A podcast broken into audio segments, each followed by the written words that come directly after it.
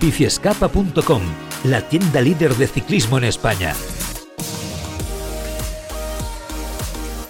Tema hoy básico en el taller para los ciclistas que os queréis animar al ciclismo de montaña o simplemente los que ya lo practicáis y queréis manejar mejor vuestro conocimiento al respecto. Hoy en el taller tipos de bici de montaña con Jordi Vigo. Jordi, ¿qué tal? Muy buenas, ¿cómo estás? Bien, venga, vamos a hablar de tipos, que aquí la verdad que es un tema que crea confusión porque lo hablamos hoy y lo hablamos de dentro de cinco años ya ha vuelto Seguro, a Seguro, no tengas duda, ¿eh? porque es uno de los mercados que más rápido evoluciona, ¿eh? sin duda, del mundo de la bici. Bueno, la verdad es que en este tema, como ya hicimos también el de los neumáticos, me vas a ayudar mucho porque ya sabéis que yo soy mucho más de carretera de toda la vida y aquí me vas a solucionar más de una duda que tengo al, al respecto. Hay muchos tipos de bici de montaña, pero en el momento de escoger una, lo más importante creo que es el tipo de uso que le vas a dar. Tenerlo claro al principio, ¿no, Jordi? Correcto, correcto. Sí, sí, hay que saber eh, qué vamos a hacer, cuántas horas y qué es lo que buscamos. ¿Cuántos y qué tipos de bici de montaña vamos a analizar? Uf, las que queráis, porque a día de hoy hay muchos tipos y como te he dicho antes, año tras año van cambiando. Eh, empezamos por el trail, si te parece, eh, y, lo explicamos, qué son ¿no? las bicicletas de montaña trail, eh, cuándo se utilizan y te pregunto, y creo que aquí acertaré, creo que son las más comunes, ¿verdad? Correcto.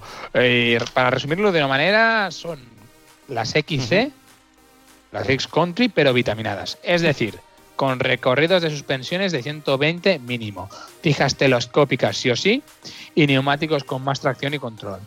Dan mayor comodidad y confianza en bajadas que las XC de toda la vida. Es el segmento que más está creciendo porque abarca la gran mayoría de usuarios amateurs de mountain bike. Y bueno, en la Copa del Mundo, si os fijáis, cada vez más corredores que depende del circuito tiran a recorridos de 120 en vez de 100 y llevarte hija telescópica también. te permite también una polivalencia multiterreno, ¿no? Se adapta bien a todos los terrenos, ¿no, mm. Jordi? O sea, es la más polivalente, digamos, ¿no? Para todo el mundo. Correcto. Yo creo que es la mejor bici para empezar, ¿no? Si quieres el mountain bike empezar, yo creo que este es el mejor tipo de bici, ¿verdad? ¿O no? ¿O recomiendas otro tipo? Sí, ¿no? Sí, sí. No, no, no, no, no. Es cuando la, como primer doble que cada vez está tirando más a 120 digo, el que es más torpe bajando con una 120 baja mejor que con una 100. Y, subiendo cuesta arriba, al final sí que estamos hablando que puede incrementar un poco el peso, pero es que lo que digo, si hablamos de 400 gramos a cuesta arriba, mm, el bocadillo que te comes luego es lo que vas a arrastrar más que no llevar una 120. Bueno, vamos ahora con las bicicletas de descenso, eh, una especialidad que es una auténtica pasada verla. Eh, yo no lo he practicado en la vida, la verdad. Eh, tampoco he sido tampoco muy buen embajador nunca en carretera, pero eh, es verdad que yo siempre he pensado que para hacerlo tienes que estar hecho otra pasta. Si quieres disfrutar, otra cosa es que lo hagas, lo pruebes y tal, pero si quieres realmente ser bueno y disfrutar, tienes que estar hecho otra pasta para las bicicletas de descenso que tienen su miga, ¿eh? Sí, sí, correcto. Son unas bicicletas súper super específicas. Son las bicicletas que más se parecen, por decir, a una moto de enduro o de motocross, ¿vale? Ya que llevan suspensiones de mínimo 180 de recorrido, que esto es muchísimo, y que ahora mayoritariamente van todas a 200, ¿eh? Y que muchas veces en vez de ir de dureza por cámara de aire, las veremos que van con muelle, sobre todo el amortiguador que canta porque lleva un muelle, una bici muelle, pues porque es una bici de descenso, ¿no? Y bueno, frenos de, gran diámetro, cubiertas con tacos muy agresivos, son bicicletas específicas para bajar, ya que son muy divertidas y que realmente eh, facilitan mucho el bajar por zonas escénicas. Yo hace años, bueno, yo con la tontería empecé en bici de ¿Ah, descenso. Ah, Mira si ha cambiado. Sí, sí, sí, el origen. Bueno, cuando eres chaval, o sea, te estoy hablando de cuando tenía 14, 15 años, que no la empezaba, que no la gustaba bajar.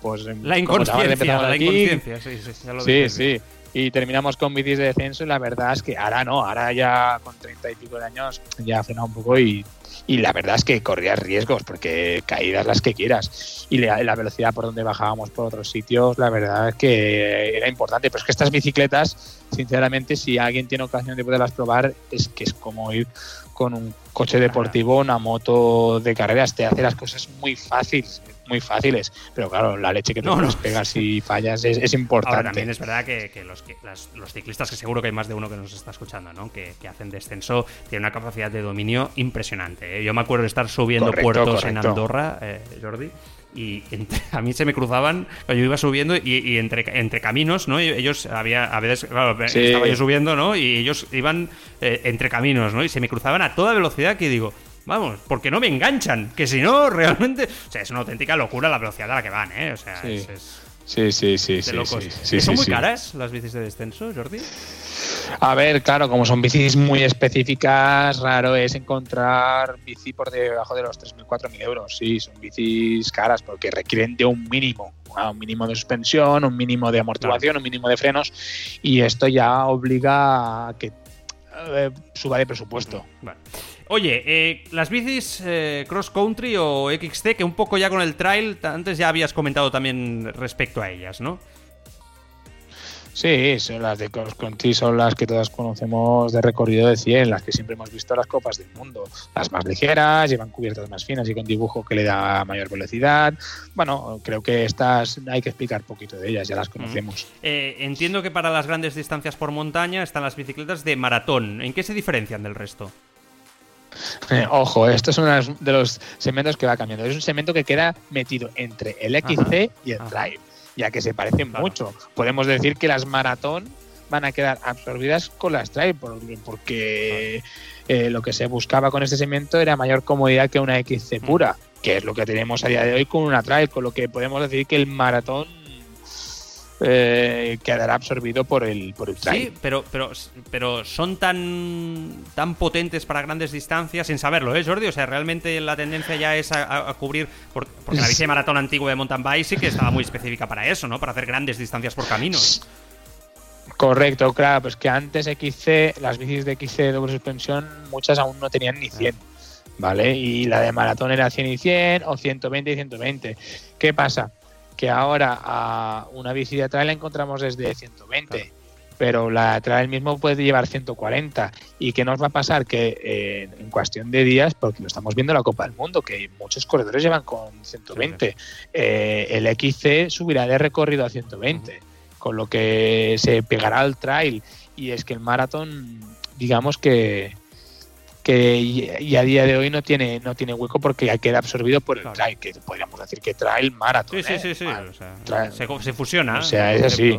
Y a lo mejor dentro de cinco años pues hay otro claro, No, no, la evolución es la eh, eh, eh, es un poco complicado. Mm. Yo hace cinco años había las XC, las XC Trail, las las Trail, las, las Enduro, las Enduro al, la, no, había las Al Mountain, las Enduro y es, todo un mundo, ¿eh? es, es, complicado, es complicado. lo facilito que es el mundo de la carretera, ¿eh? Más o menos, ¿eh?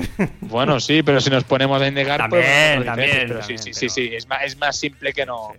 El segmento de bueno, y queda el tema de la bicicleta de enduro, ¿no? Eh, bicicletas, como yo digo, pensadas para subir y para bajar, eh, pero sobre todo para divertirse. Correcto, enduro igual a diversión, ¿vale? Son bicicletas con recorrido más o menos de 150, 160, enfocadas a subidas y bajadas técnicas. El enduro respecto al descenso, que hemos comentado antes, sí están pensadas para poder afrontar subidas, sobre todo en terreno más escarpado, ya que al tener mayor recorrido que, por ejemplo, una bicicleta de trail o XC, también tenemos mayor tracción subiendo. O sea que a veces vas a subir por una. Bueno, imagínate que bajas una trialera, ¿no? Puedes darte la vuelta y subir por ella. Si tienes piernas, la bici por tracción te lo va a poder subir. ¿Vale? Sí que es cierto que en pista son bicis más perezosas, porque al final el mayor recorrido en una pista tampoco lo necesitamos y también incrementa el peso. Pero una vez llega la bajada es donde más se disfruta. A disfrutar. Muy bien, oye, en Bicescapa tenéis todos estos modelos ¿eh? que hemos comentado aquí en la sección hoy con Jordi, ¿eh? de eso que la gente lo tenga clarísimo. ¿eh? Y dudas al respecto de las bicis también se pueden poner en contacto con vosotros y los atendéis amablemente, ¿eh, Jordi? Como siempre. Como siempre, sí señor. Muy bien, va, seguimos en Bicescapa Podcast.